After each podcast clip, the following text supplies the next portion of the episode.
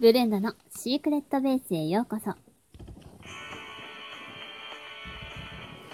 はい、ブレンダよ。ニューヨークのアッパーイーストサイドの女子高生。事情があって、今は日本人のふりをして静かに生活しながら、秘密のラジオ配信をしているわ。今日もシークレットベースに来てくれてありがとう。みんな、ハロウィンの準備は進んでる？日本のハロウィンは子供だけじゃなくて、大人も仮装大会するんでしょ？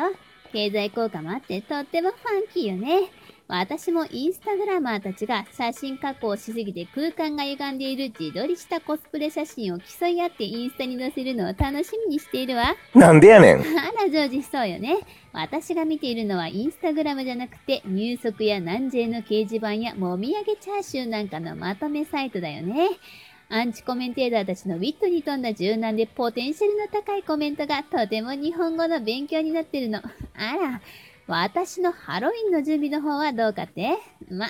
178センチの超巨乳 H カップ、もちもちの白肌で、井ノ口彩子っていうグラビアアイドルなんかには負けないモッツァレラバディの私なら、たとえ京安の電動ドンキホーテで購入した安物のパツパツのミニスカポリスの衣装を着ただけでも、渋谷あたりをカップすれば、大勢の人だかりができて、ツイッターなんかに写真を載せられて、ネットニュースになるはずなんだけど、組織に見つからないように、今はドクター高須にお願いして、身長も低く見えるように足の骨を折りたたんで、胸の脂肪をお腹に注入して、あえてわがままなゆるボディに見せかけて、さらには、いかにも日焼け止めなんかのお手入れをサボりましたっていう日本人に見えるような肌の移植手術まで受けているから、ちょっと今回は出番がありそうにないの。というか、渋谷まで4、5時間はかかるど田舎に身を隠しているから、その辺の畑で採れたかぼちゃで煮物でも作ってハロウィンをエンジョイすることにするわ。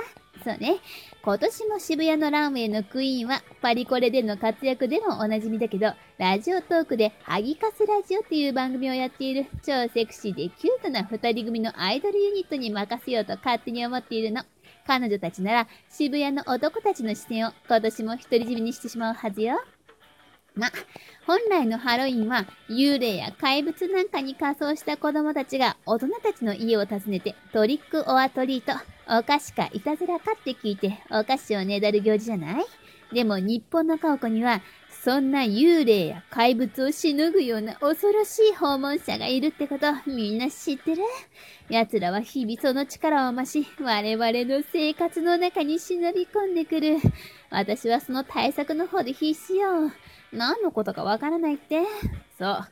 シロアリ、チャタテムシなどの忌々しい害虫のことよ。今までニューヨークのアッパーイーストサイドの大豪邸に住んでいた時は、こんな恐怖にさらされたことはなかったんだけど、今はうちの企業の莫大な財産を狙っている組織から身を隠すために、あえてセキュリティも隙間風もガバガバのメンテナンスという名の人間の手がほとんど加えられていない自然なままの保存状態で築50年程度経過しているレトロでヴィンテージ感あふれる木造住宅に身を隠しているの。木材の腐食や水漏れなんかのイベントもハリウッドセレブたちのパーティーと同じような頻度で開催されているわ。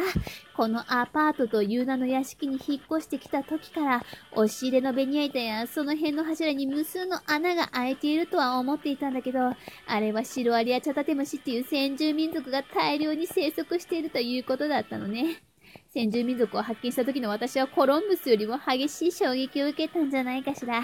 ちなみにチャタテムシってあんまり聞き馴染みがないかもしれないんだけど、ギリギリ目に見える程度に小さいダニみたいな昆虫よ。押し入れのベニヤ板の中に住み着いていることが多いみたい。私はすぐにアース製薬っていう日本の恐ろしい製薬会社が開発した虫コロリアースっていう最新の殺戮マシンを購入したわ。なんと42種類もの種族の害虫を死に至らしめることができるっていうの。このガス兵器で自分も危うくガス中毒になりそうになりながらも見事先住民族たちを大量虐殺することに成功したわ。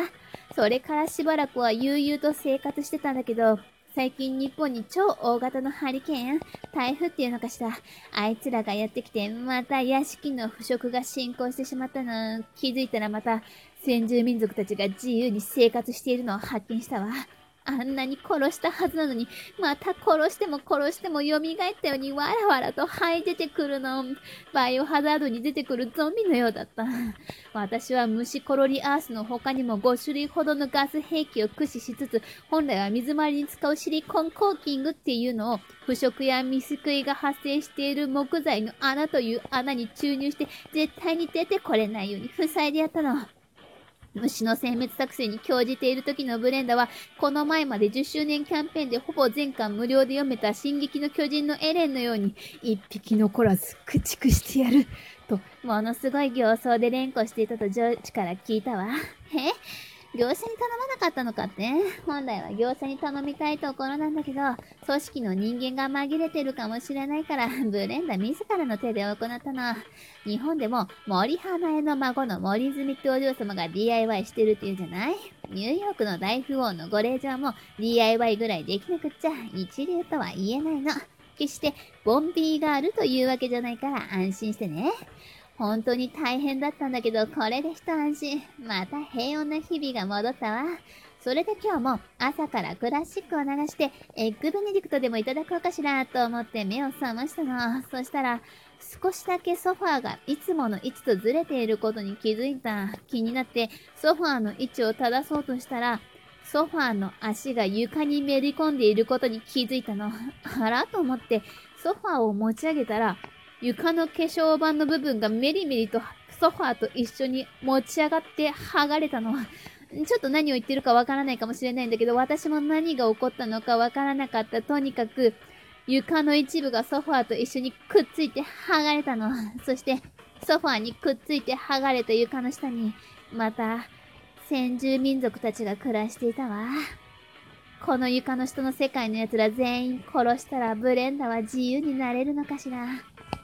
ね。床の修繕と虫の駆逐作業に追われててハロウィンどころではなくなってしまったってわけ。みんなもお菓子を食い尽くしちゃうような子供だけじゃなくって、住宅の木材を食い尽くしちゃうような害虫たちが訪問してこないように気をつけてね。あそういえば、また差し入れをいただいてしまったの。なんだかたくさんいただいてしまっているから、少し紹介の回を分けるわね。ブレンダの喋り方を10分以上しているとかなりしんどくなってくるから小出しにしていくスタイルなの。ちなみにこんなアパートと呼ばれる屋敷に住んでいるブレンダだけど大富豪の娘だからみんなあんまり差し入れとか気を使わなくて大丈夫だからね。まず、DJ 特命さんから美味しい棒というのをいただいたわ。日本の伝統的なお菓子みたい。だいぶ好きです。応援してますってメッセージも添えられてたの。すごく嬉しいわ。ありがとう。ガチガチの台本を作れない、作らないと喋れないブレンドだから、あんまり更新頻度は高くできないんだけど、あなたの応援でまた頑張って台本を書いて、シークレットベースの薄い壁にも負けず収録できそうよ。美味しい棒を食べこぼしてまた虫が湧かないように気をつけるわ。あ、そう。そして、もう一方ご紹介させてもらうね。この方も私がテクノクマエコンっていうパパが開発したデトロイトの最新技術を詰め込んだ高性能変身マシンで私が日本の庶民になりすましていた時にお友達だったの。シークレットベースの配信を聞いてブレンダとその日本人が同一人物だったことに気づいてくれたみたい。名前は紹介したいところなんだけど、私を追っている組織に命を狙われかねないから、今回はお名前を伏せさせていただくわね。それにしても、本当に日本って FBI や CIA なんかと比べ物にならないくらい優秀な捜査官がたくさんいるので、驚いたわ。やはり優秀な人にはそれなりのポジションを用意するのが筋ってものよね。来週から科捜研の女は山崎ビスケットにカナッペ的な何かしらおしゃれなアレンジを加えてリッツパーティーやらルヴァンパーティーやらを開催するばっかりの沢口靖子じゃなくって科学捜査しなくても優秀な身を持っているあなたにキャスティングを変更するようテレビ朝日にまた圧力をかけておくからよろしくね。あら、またブレンダの過去が気になってしまったの？テレビ朝日にも山崎ナビスコにも特に縁もゆかりもないことだけはお伝えしておくわ。ま、回を重ねるごとに私のこともっと理解してもらえると思うの。それじゃ、気が向いたらまたこのシークレットベースに遊びに来てね。今度までに床を修繕して虫たちは一匹残らず駆逐しておくから、ブレンダのシークレットベース、クリップよ。